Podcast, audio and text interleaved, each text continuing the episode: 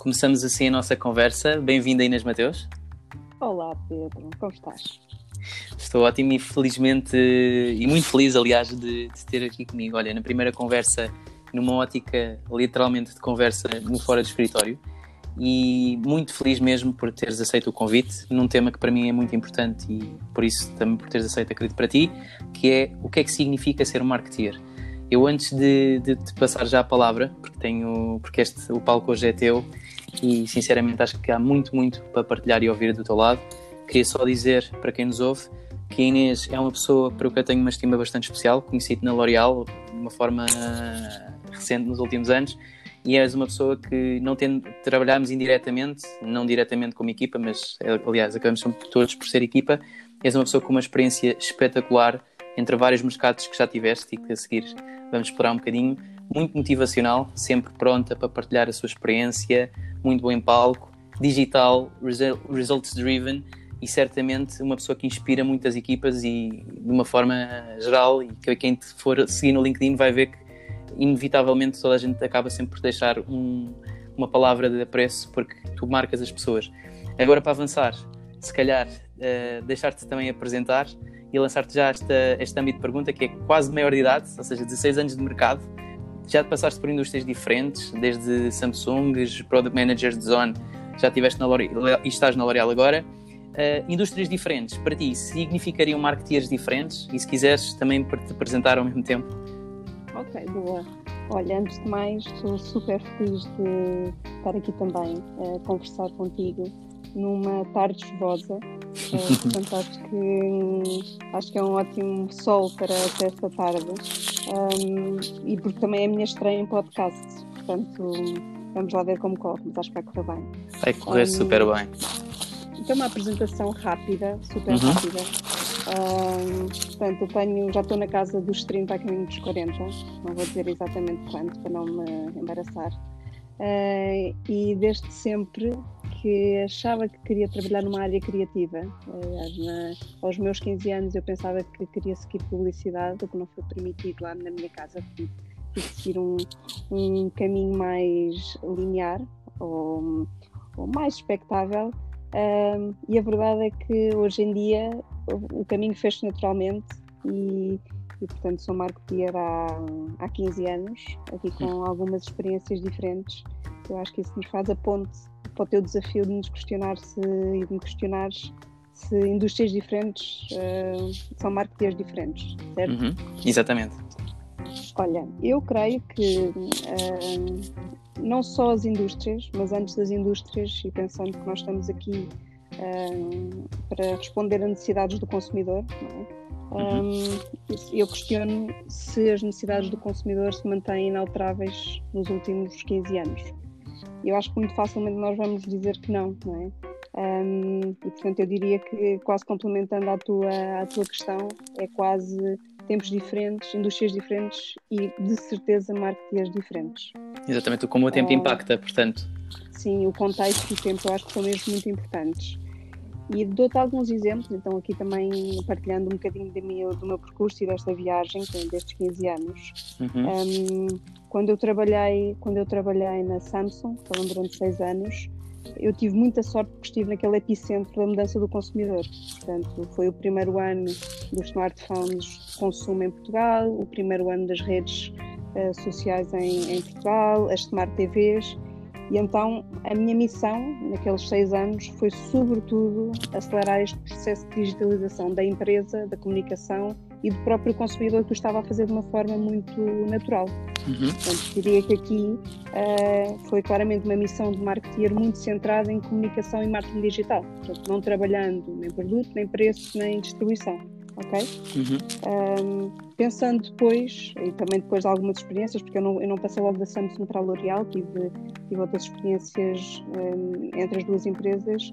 Na L'Oréal os desafios foram um, muito mais centrados numa visão largada do mix, portanto, desde o produto à rentabilidade, e portanto a marketeer Inês uh, da L'Oréal é completamente diferente da marketeer uh, Inês da Samsung, não só pelas indústrias, uhum. sem dúvida, mas sobretudo porque os tempos são também diferentes. Exatamente, e pela missão que, que estavas encarregue, exatamente. Exatamente. A missão que te, que te, que, que, as empresas te desafiam e te dão uh, e que tu depois constróis, constróis em cima desse, dessa folha branca, normalmente, uh, até construir. Exatamente, e se calhar que também a ideia do eixo de tempo, ou seja, tu também como profissional acabas por evoluir, não é? Ou seja, mesmo que tivesses uma missão diferente, mesmo estando na, numa necessidade diferente de, de, de tema dentro da empresa, uh, a Inês uh, na altura e a Inês hoje também acabam por ter esta evolução natural de, de daquilo que tu fazes, daquilo que tu desenvolves e, e naturalmente se tivesses que voltar a, a, uma missão semelhante à que tiveste na Samsung, talvez também que tivesses que te readaptar ou tivesses, fizesses de outra forma. Um, Sem dúvida.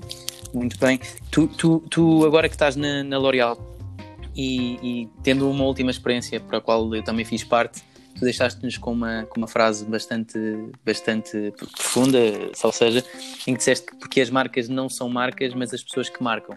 Que é que querias dizer com isto do ponto de vista de, de marketing, como pessoa profissional? Uh, então, eu creio que hum, na L'Oréal na experiência que eu tive na divisão de produtos profissionais, contigo, uh, há uma combinação enorme de muito bons profissionais e que também são muito boas pessoas. Okay? Eu acho que essa combinação é exclusiva para tu consolidar as marcas que já são fortes, mas que precisam de se ir reinventando. Porque quando tu tens esta entrega, generosidade, agilidade, talento das pessoas, isto humaniza e fortalece as marcas. E no nosso caso em concreto, que trabalhávamos mais no vertente B2B, também com B2C, mas B2B, eu acredito que esta combinação de talento e de caráter, não é? Uh, deixa mesmo uma marca para as marcas. Portanto, são as pessoas que estão na origem dessa, dessa marca que deixam na marca que gerem.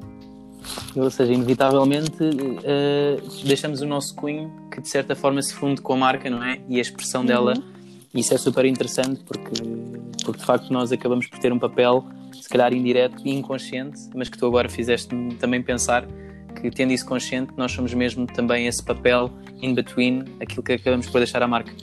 E, de certa forma, tu, tu agora neste, e falaste já das indústrias diferentes, tu em, em termos de papel de marketing agora para, para, para, o futuro, isto por acaso até é uma questão que eu não tinha para já pensada, mas gostava de ver aquilo que seria o teu papel como marketeer nos próximos anos, seja na missão que tens atualmente ou naquilo que tu gostarias também de ter como missão a longo prazo. Um, o que é que tens eh, previsto para ti? Uma pergunta sempre difícil, não é? Onde é que, onde é que nos levam os próximos 5 anos? Onde é que nós levamos os próximos 5 anos? Uhum. Um, acabámos de falar de pessoas. Um, e quando eu penso a 5 anos, eu tenho a certeza uh, que um dos meus projetos é voltar ao mundo académico e a dar aulas.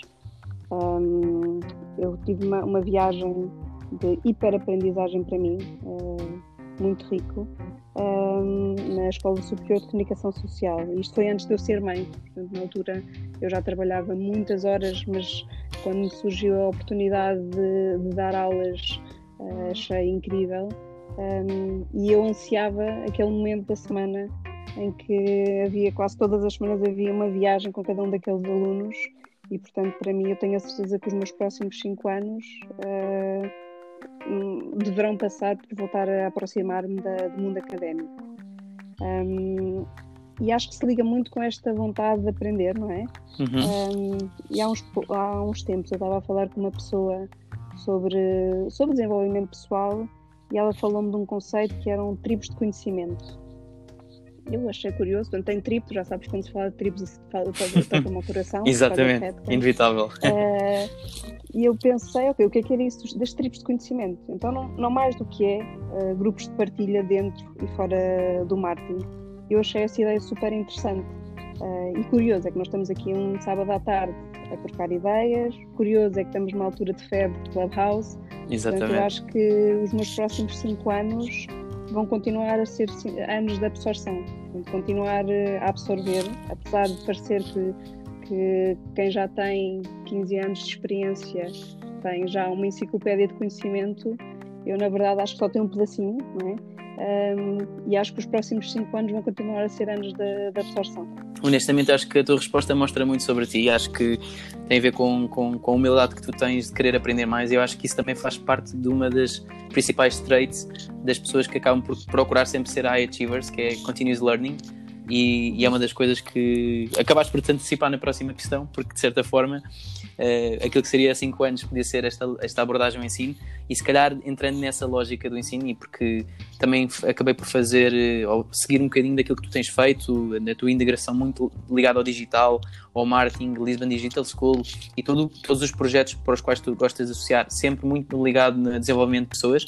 Há alguma coisa que tu, que tu sintas que é uma mensagem que tu queres garantidamente também passar com aquilo que tem sido a tua, o teu percurso quando, quando partilhas este conhecimento, quando deres aulas? Alguma coisa que tu gostes mesmo de fazer refletir nas pessoas relacionadas com este tema? Uh, eu, na verdade, e pensando no mundo académico, uh, é uma missão quase até protecionista. Uh, quando, quando dei aulas na faculdade, deparei-me quase sempre com um cenário de grande insegurança por parte dos alunos com o qual eu tenho empatia, porque eu também me recordo quando estava na faculdade uh, ter receio do que é que seria, de quais é que eram as oportunidades. Portanto, eu acho que sempre assumi, antes de mais, uma, uma posição quase protetora uh, e de mostrar a estes alunos que há imensas soluções, que eles têm imenso talento e, portanto, eu, eu seria sempre um, um, um ponto de apoio. Portanto, eu quase que diria que esse era um dos pontos uh, para mim fundamentais e porque é que eu gosto tanto de me ligar à componente de ensino. O outro é por uma questão de paixão, que eu vibro uh, com tendências digitais e, portanto, quando, quando me dão a oportunidade de quase uh, passar essa, essa missiva, uhum. eu tenho mesmo muito prazer. Portanto, de, de, mostrar novos caminhos, de questionar, de fazer em conjunto, e, e por isso eu acho que uma experiência académica dá-te muito isso, dá-te essas duas valências, uma mais de, guidance, não é? A uma, a uma geração jovem que muitas vezes está um bocadinho desamparada e por outro lado passar uma paixão.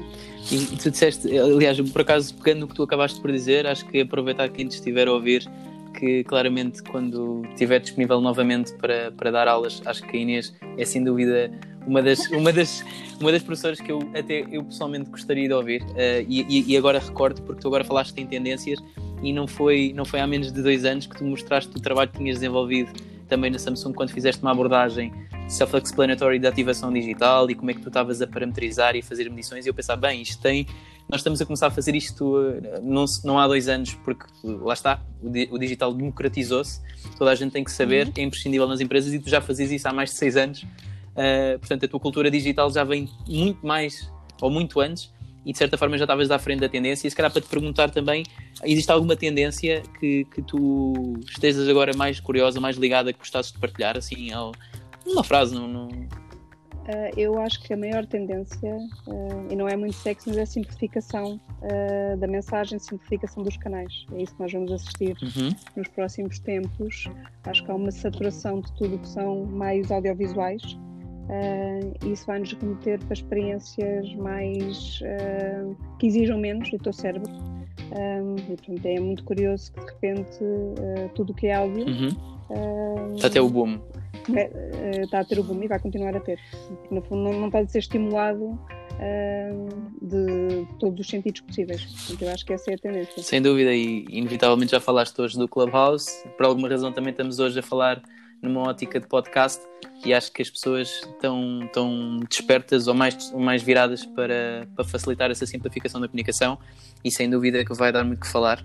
E até geraria outra conversa sobre o que é que nós entendemos do Clubhouse, mas acho que vou, vou aproveitar isso para falar contigo noutra, noutra oportunidade e terminar se calhar aqui com uma pergunta antes de, de, do sum up disto tudo, mas o que é que tu dirias às tuas filhas? E atenção, isto é super importante, a Inês não só é uma profissional que trabalha numa multinacional que exige não vou dizer que outras não exigem, esta exige bastante e nós sabemos, mas ao mesmo tempo tens, tens uma vida familiar que eu considero também ser bastante equilibrada pelo aquilo que partilhas, e não, nem falo de um ponto de vista social, mas uh, quando falamos os dois, e, e, e, sendo tão ligado à família, o que é que tu dirias às tuas filhas se elas amanhã dissessem assim, mãe, nós queremos ser marketeers?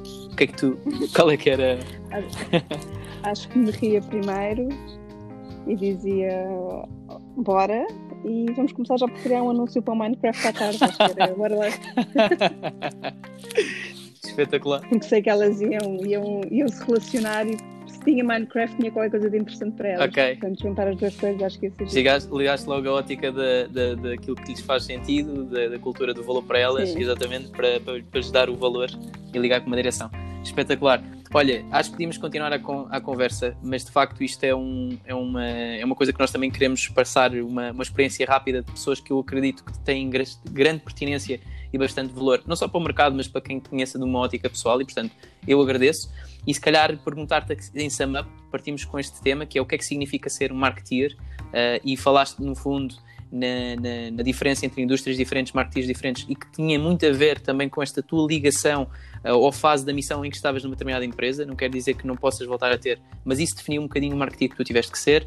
Falaste bastante da relação das marcas uh, e como elas absorvem também muito de ti naquilo que é a interpretação e, no fundo, a ação daquilo que tu acabas por dar à marca no, no dia a dia. Falaste daquilo que é uh, Inês Marketeer, a tua ligação com, a, com, a, com o mundo muito académico, numa ótica daquilo que te apaixona e desafiar e proteger as pessoas que, no fundo, estão também a entrar no mercado de trabalho para os orientar. Falaste e disseste na, em mais deep o que é que poderia ser a próxima tendência. Falaste também da questão das tuas filhas e acho que super claro para quem. Acho que muita gente vai poder ser também teu filho, nem que seja numa ótica de ser orientado por ti, porque eu acho que, acho que tens muito essa vertente. E se calhar então terminando com a questão. Para ti, no fundo, o que é que significa ser um marketeer, Inês, uh, para, pronto, para, para acabarmos em grande? Eu acho que para mim ser marketeer é um misto de estados, uh, que varia um bocadinho entre pensamento, criação e algum delírio. Uau! Portanto, eu, eu, acho que não é um botão que desligue uh, o pensamento e a associação de ideias do marketeer, o que tem tanto de bom como de mau, não é? O dia tem 24 horas e convém dormir, mas a verdade é que eu acho que qualquer marketeer se vai identificar com, com esta ideia de cérebro em contínuo funcionamento. Uh, à medida que vai vendo coisas, ouvindo coisas, estás sempre a pensar como é que relacionas isso com o teu dia a dia. Um, e isso acho que muitas vezes são as sementes para depois criares criar os conceitos, campanhas, produtos, no fundo, tu queres soluções e é esse pensamento contínuo que eu acho que é a semente que te faz depois começar a construir. Um, e depois, eu não sei se tu, o que é que tu achas disto, mas eu acho que quase todos os, mar os marketeers passam por alguns estágios de, estágios de delírio. Acham que encontraram a solução, aquela cena, o produto, e depois raramente isso acontece assim, não é? Portanto, eh, às vezes encontras uma muito boa solução, mas aquela solução eh, acho que talvez chegue uma vez na vida ou duas vezes na vida, e eu acho que isso também é super divertido. Depois tu voltas a pôr os pés no chão e percebes que não era assim tão incrível e passas do delírio outra vez ao teu pensamento. Todo um, processo, todo um processo, todo um processo. E, e, e, às vezes, como tu disseste, ainda para mais uma pessoa que acaba por, por, e que tu estás muito relacionado com tendências, se calhar às vezes até tens já uma boa solução, mas que não está preparada para o timing. Uh, e mais tarde volta a estar. Olha, aquele processo que eu tive de pensamento fazia sentido agora, uh, se calhar fui à frente mais. Eu relaciono-me. Até numa lógica de, sim, de massificação. Que é, uh, o sucesso está muito, muito direcionado a ter escala Portanto, se calhar eh, podes ter uma boa ideia, mas que depois tem tração em poucas pessoas. Portanto, não é sucesso. É uma boa ideia validada por algumas pessoas, não por uma maioria. Exatamente. Portanto, é preciso dar tempo. E sem dúvida, isso depois relacionado com aquilo que também é o objetivo da pessoa, que no mundo do negócio está totalmente relacionado com a escala e, portanto, aí acho que tenho mesmo que concordar contigo um, inevitavelmente tem que, tem que, a pessoa tem que depois também saber aceitar, voltar ao processo, como tu disseste, que é ok, let's restart. Olha, Inês, uh, antes de mais, agradecer-te e, e, e, está chuva, continua a chover, mas está sol nesta conversa e gostei, gostei bastante. Espero que gostem também, porque de facto a Inês é uma pessoa que até tivemos que arranjar algum tempo, porque de facto, tendo um sábado e tendo filhos, e neste caso pessoas que provavelmente agora vão te pedir ajuda para, para anunciar a sua publicidade. É, foi uma oportunidade e muita sorte termos agora contigo esta conversa e espero que, que, tenhamos a oportunidade de voltar a falar neste contexto porque tens muitas coisas para dizer e partilhar e portanto olha, um obrigado Inês. Obrigado eu Pedro. Um beijinho. Um beijinho. De resto, voltaremos a uma próxima conversa fora do escritório. Espero que gostem e continuem connosco. Obrigado. Um beijinho Inês.